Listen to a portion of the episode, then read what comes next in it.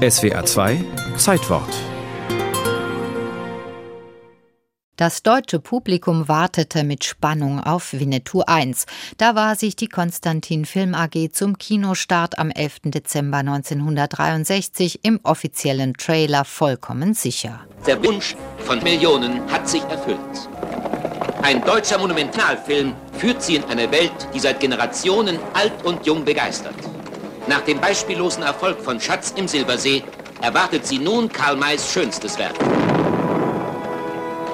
Winnetou Fast genau ein Jahr zuvor war Harald Reinels erste Karl-May-Verfilmung Der Schatz im Silbersee mit Lex Barker, Götz George und Karin Dor in die Kinos gekommen. Innerhalb weniger Monate sahen mehr als drei Millionen Menschen die Westernproduktion.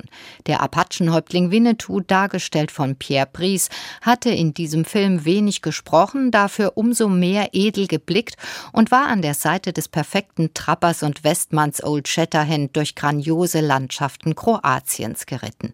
Für Produzent Horst Wendland waren die Dreharbeiten dort bedeutend preiswerter als in USA oder Mexiko. Deshalb entstand auch Winnetou I hauptsächlich im ehemaligen Jugoslawien. Regisseur Harald Reinl bringt nun, frei nach Karl May, die Vorgeschichte des ersten Films auf die Leinwand. Die ursprünglichen Feinde Winnetou und Old Shatterhand finden im Widerstand gegen eine verbrecherische Eisenbahngesellschaft zusammen und schließen sogar Blutsbrüderschaft. Mein Bruder mein Bruder.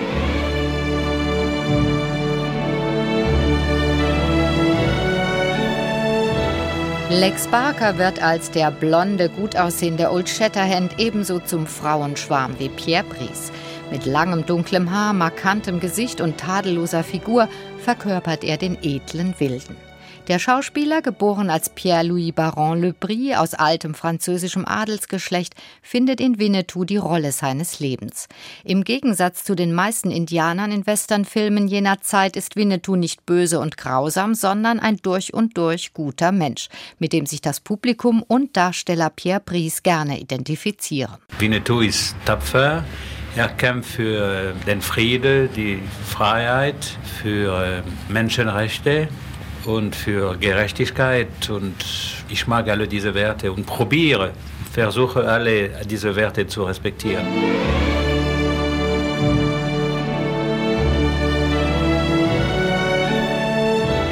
Bis Ende der 60er Jahre sollte Pierre Pries in insgesamt elf Karl-May-Filmen den Apachenhäuptling verkörpern. Auch später schlüpfte er in Neuauflagen der Filme und bei den Karl-May-Festspielen von Bad Segeberg in diese Rolle. Weniger begeistert war Mario Adorf nach seinem Einsatz als Bösewicht in Winnetou I. Der Schauspieler hatte bereits nach diesem einen Film genug von Karl May.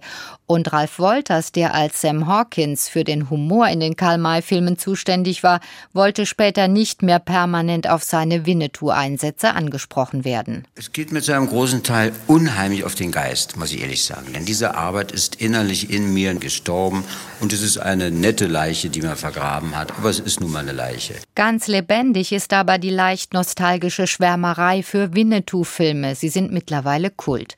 Ihre Mischung aus Spannung, Romantik, grandiosen Landschaftsaufnahmen und der eingängigen Musik von Martin Böttcher lassen das Publikum in eine andere Welt abtauchen. Eine Welt mit bösartigen Banditen, tapferen Männern und sanften Frauen, in denen Freundschaft und Liebe unumstößliche Werte darstellen.